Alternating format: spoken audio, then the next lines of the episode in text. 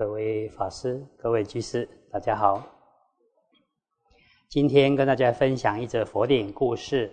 这故事出自《根本说一切有部比奈耶》，在大正藏第二十三册七九四页下栏到七九七页上栏。过去佛在舍卫城祇树几孤独园住席，城内有一位婆罗门，娶妻之后。妻子每次生的小孩很快就夭折，后来他的妻子又怀孕了。婆罗门知道这件事之后，就用手撑着脸颊，忧愁的坐着。这时，邻居有一位老太婆来到这位婆罗门面前，问他：“婆罗门，你为什么这么忧愁？用手？”撑着脸颊坐在这里，婆罗门说：“我的妻子福德浅薄，每次生的小孩过不久就死掉，现在又怀孕了。如果生下来又死掉，怎么会不忧愁呢？”老太婆就说：“你不要担心，如果你妻子要生小孩的时候，你赶快过来叫我。”后来。到了妻子要生产的那一天，婆罗门就赶快叫邻家的老太婆过来。老太婆来到时，看到婆罗门的妻子生了一个男孩，于是老太婆就抱起男孩，帮他洗澡，然后拿一块白棉布把那男孩包起来，并把上好的生酥放入他的口中。再把男孩交给女佣，对他说：“你把这小孩抱到四通八达的大路上。如果看到沙门婆罗门经过的时候，你要很诚恳、恭敬的告诉他们说：这位小孩顶礼圣者。如果到了傍晚，这婴孩还活着的话，你就可以把它抱回来。”如果这婴孩死掉了，你就随便找个地方丢弃，然后再回来。这时，女佣听了老太婆的话，就把这婴儿抱到四通八达的大路，安放在路边。有许多外道早晨要去礼拜天庙，路过这里。这时，女佣远远看见他们走来。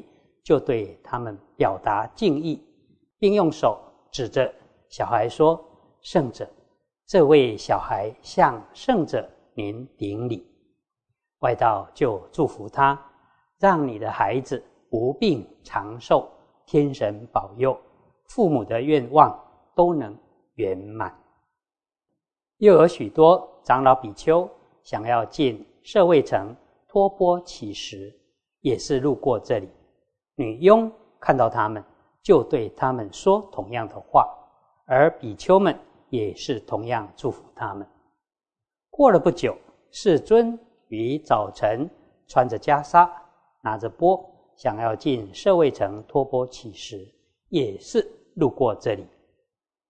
这时，女佣看到世尊走来，非常诚恳恭敬的五体投地顶礼世尊，然后用手。指着小孩，合掌对佛说：“这位小孩向世尊您顶礼。”世尊就为他祝福，让你的小孩无病长寿，天神保佑，父母的愿望都能圆满。就这样对尊者表示敬意，一直到傍晚时，女佣看到这孩子还活着，就赶快把小孩抱回家。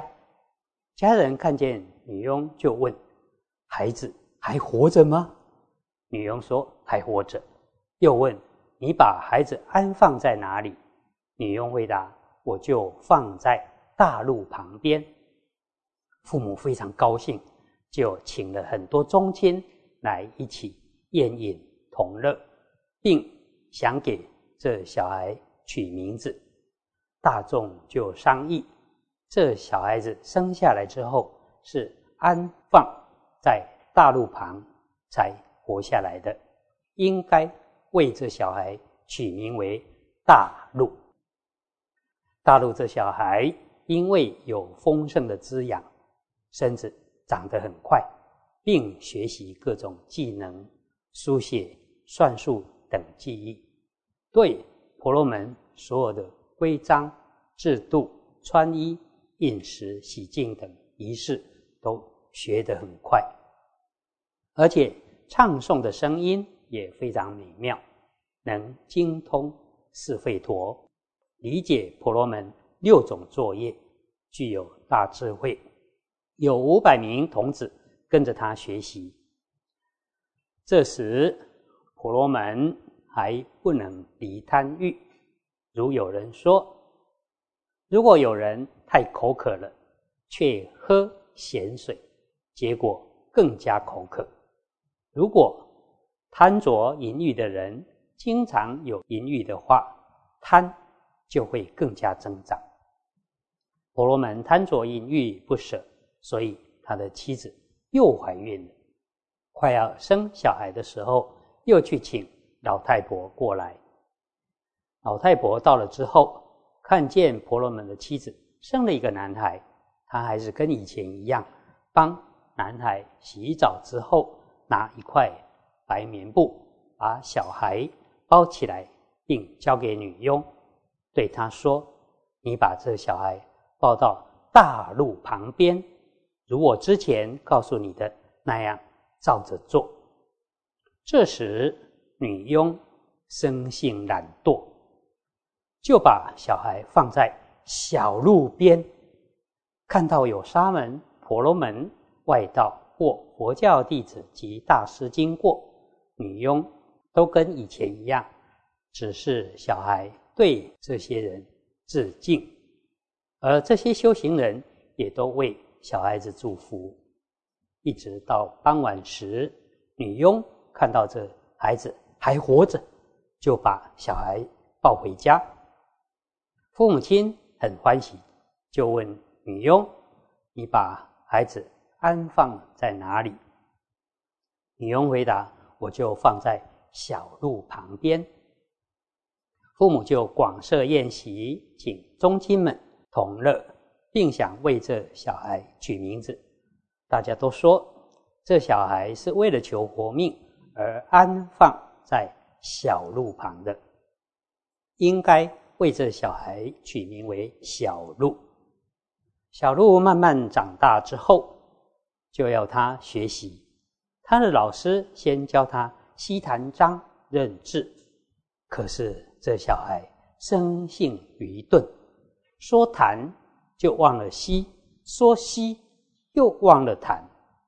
这时，这位老师就对他父亲说：“我教过这么多的小孩，从来没有见过这么愚钝的。他的哥哥大陆，我稍微教导，他就领悟很多；但小鹿却不然，说谈就忘了吸。”说吸就忘了谈，我实在无法再教他学问了。他父亲听了以后，心想：没关系，也不是所有的婆罗门都很有文学，或许应该教他背诵学习名论会多。于是就把小鹿托付给另一位老师，老师。教他背诵名论，但是小鹿说“鹏”就忘了“瓮”，说“瓮”又忘了“鹏”。“鹏”“瓮”这两个字是婆罗门四名论中秘密之字，包含多种意思，统摄人的心事。读诵的人可以广生福德智慧。凡是初学的人都先用手指着字，让人。读诵学习，又叫产陀声，是分小节小段的意思。不过西、檀、彭、瓮这些字不可翻译，所以只留存梵语的音韵。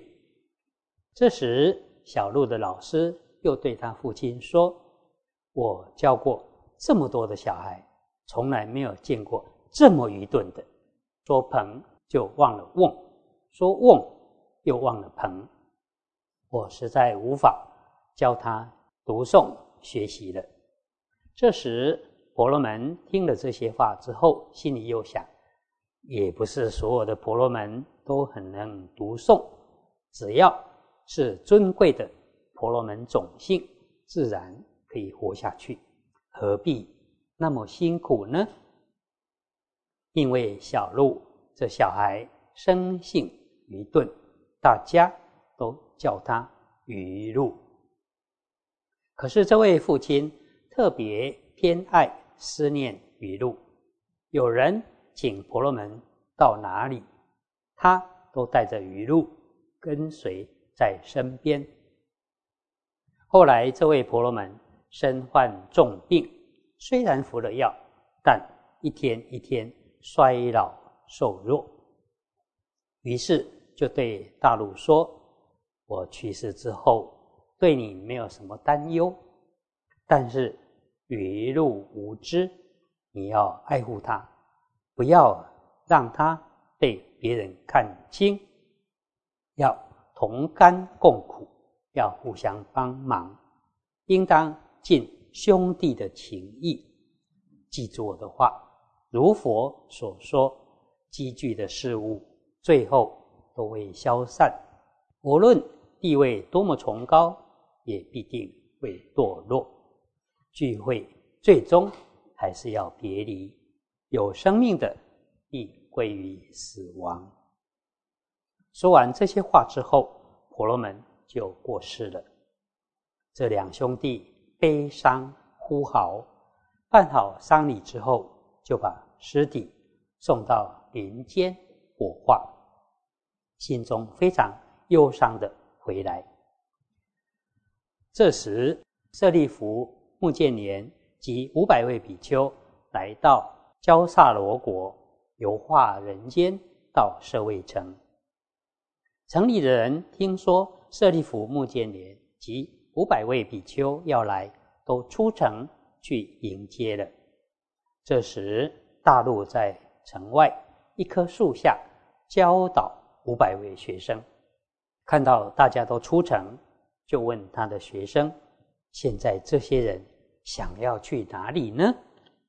他的学生回答：“这些人听说舍利弗、穆建连和五百位比丘要来这里，所以一起出城去迎接。”大陆就问：“他们两人有什么值得看的呢？”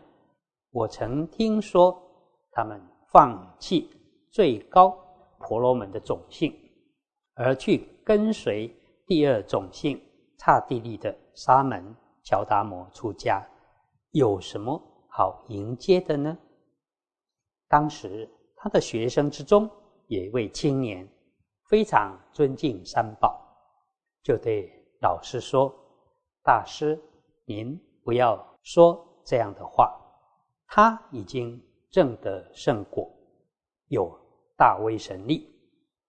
如果大师您去听他说法。”一定会想要跟随他出家的。当时学生们经常在假日时，有的去逛城市，有的去游山玩水，有的去砍祭祀用的新材，有的去礼拜天庙。后来因为休假，学生们都外出了。大陆心想。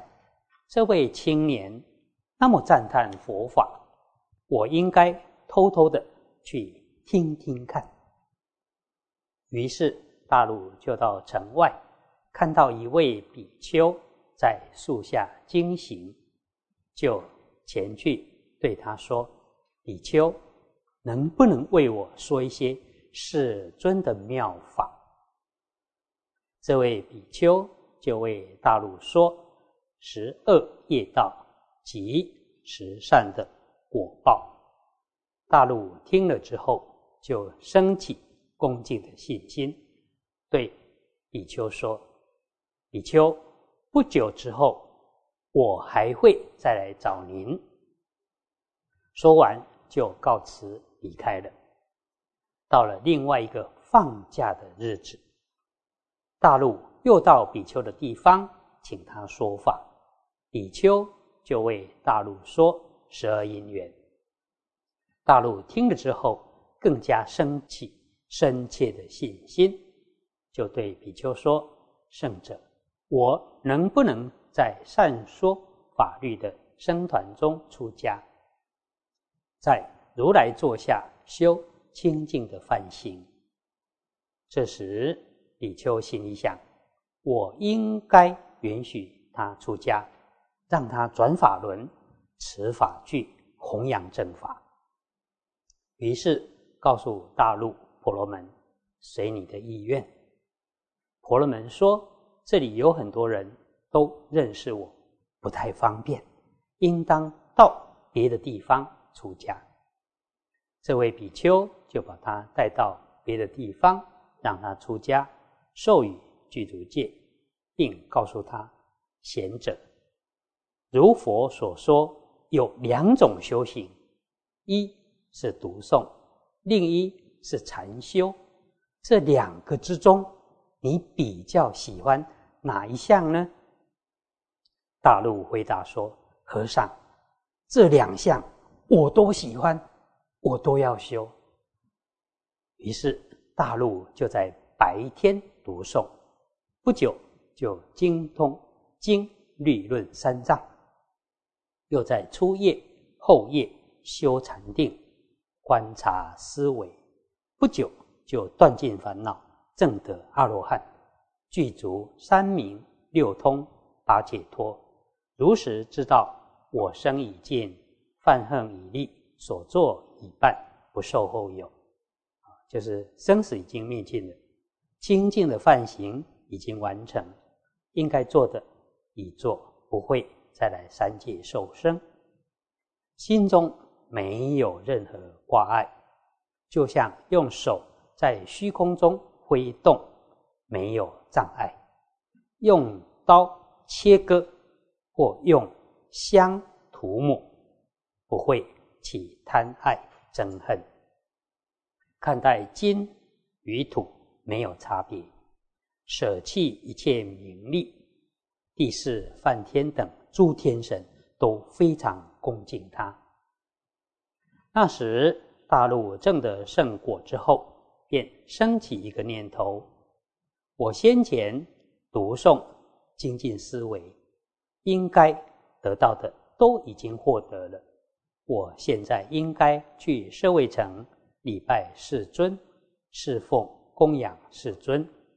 于是就和他的五百位学生们持着衣钵游化各地，渐渐来到舍卫城。这时城里人听到长老大陆带着五百人从焦萨罗国游化各地，想要来这里，因此大众都。出去迎接。当时雨露与哥哥离别之后，家业日渐衰弱，乃至贫穷到以乞食为生。雨露看到大家都出城去，就问：“你们都出城去是为了什么？”大家就跟他说：“长老大陆与五百人从焦萨罗国要来这里。”因此，大众都出城去迎接。雨露听了之后，心想：这些人既不是我哥哥的兄弟，也不是宗亲，尚且都出去迎接，我是他的弟弟，为什么不去呢？因此，随即与大家一起去与哥哥相见。哥哥慰问。雨露说：“雨露，我很久没有看到你了，你都怎么过活的？”雨露说：“我过得好辛苦哦。”哥哥就问雨露：“你为什么不出家呢？”雨露回答：“我既愚笨又迟钝，谁肯教我出家呢？”大陆心想：“不知弟弟是否有善根。”随即观察弟弟，确实有善根，虽然有善根，又是跟谁有因缘呢？他观察之后，知道弟弟与自己有因缘，于是对弟弟说：“你来，我让你出家。”于露回答：“好啊。”大陆就让于露出家，并授予具足戒，再教他一首偈颂，要于露好好学习读诵。身语意业不造恶，不恼世间诸有情。正念观之欲尽空，无益之苦当远离。意思是说，不要造作身口意的恶业，不扰乱世间的一切众生。正念观察，知道。贪欲的对象是空的，没有利益的苦，应当远离。那时，余路就一直在背这个寄颂，虽然经过三个月了，还是背不起来。有些放牧牲畜的人，经常听雨露背的寄颂，这些牧牛人、牧羊人都已经背起来了，可是雨露。却忘记了，雨露忘了寄送时，就起恭敬心，到牧人那里请教这首寄送是什么，请你教教我。牧人就再为他解说。佛教的常规有两个时候，声闻弟子们会集合在一起，一个是五月十五日要结下安居的时候。一个是八月十五日，随他人之意举发自己所犯的过错的日子。第一次集合时，各自在老师那里学习、思维、读诵、领受之后，就在城镇村落结下安居。在第二次集合的时候，老师就会检验之前教授的经法，再让学生。学习新的课业，所体悟的都要向老师报告，让老师知晓。这时，长老大陆的所有弟子们各自到各地去安居。安居之后，第二次集会时，又到大陆的地方接受老师测验之前所学的经法，再请教新的课业。如有所领悟的话。都要向老师报告，让老师知晓。如果愚钝的人，就在六群比丘旁边帮忙僧众处理事务。当时余露也在六群比丘旁边，六群比丘就对余露说：“余露，你的同学都各自去找他们的老师请教新的课业，你为什么不去？”请教新的功课呢？雨露回答：“我三个月连一首寄颂都背不起来，怎么能够再去请求新的功课？”右卷比丘就说：“贤者，你没听说过吗？所学的课业，如果不时常温习，久了之后就会更加生涩。怎么可以不读诵记诵？”却闲散懒惰的过日子呢？你应该去寻求教导读诵的人才对呀。雨露看到大家极力劝说，就到亲教师那里说：“大师，希望能会试一位教我读诵的人。”大陆听了以后，心想：是雨露自己发心要来的呢？或是别人鼓励他来的呢？观察之后，知道他是被别人劝说而来的。再进一步观察语录，是要称赞他才能受教化呢，还是要呵责他才能度化他呢？观察结果，知道要用呵责的方式才能受教化。于是大陆就用手。掐着余禄的脖子，把他推出房外，斥责他说：“你真是愚笨，没有人像你这么愚笨的。你真是迟钝，没有人比你更迟钝的。你这样在佛教中出家，能有什么作为呢？”雨露就站在房外哭泣，哀伤叹气说：“我既不是在家，又不是出家，现在。”遭受的辛酸苦痛，能向谁倾诉呢？一般世尊的长法都会到处巡视，有时到山谷，有时到森林，有时到烧死尸的林间，有时到僧众住的寺院。那时世尊有事要去大陆住的地方。到了之后，看到余露在屋外哭泣，就问他：“你为什么在屋外哭泣呢？”余露回答：“世尊，我生性愚钝，没有智慧力，被亲教师赶出门外。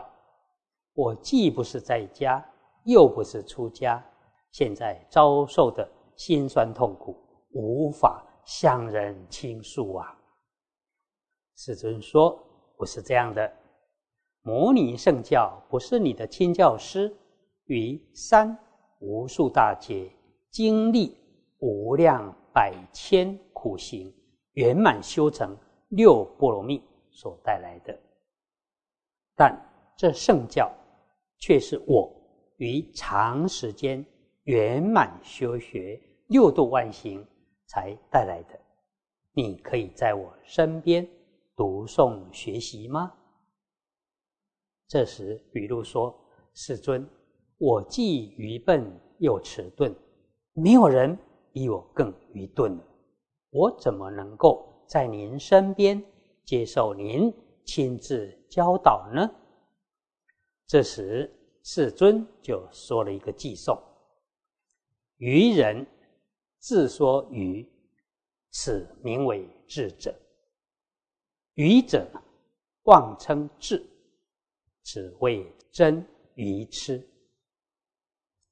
意思是说，愚笨的人说自己愚笨，这可说是智者；如果愚笨的人妄称自己聪明，那才是真正的愚痴人。不过，由世尊亲自一字一句。教导学生，这不合常理。于是世尊就告诉阿难：“你来教导愚路吧。”阿难就遵照世尊的指示，教导余路读诵。但余路还是没办法记忆受持。于是阿难就到世尊的地方顶礼佛之后，站在一旁对佛说：“世尊，我侍奉大师。”受持法藏，安排徒众婆罗门等为他说法，但我实在无法教导雨露。这时，世尊就把雨露叫来，教导他两句法：我拂尘，我除垢。意思是我拂去灰尘，我去除污垢。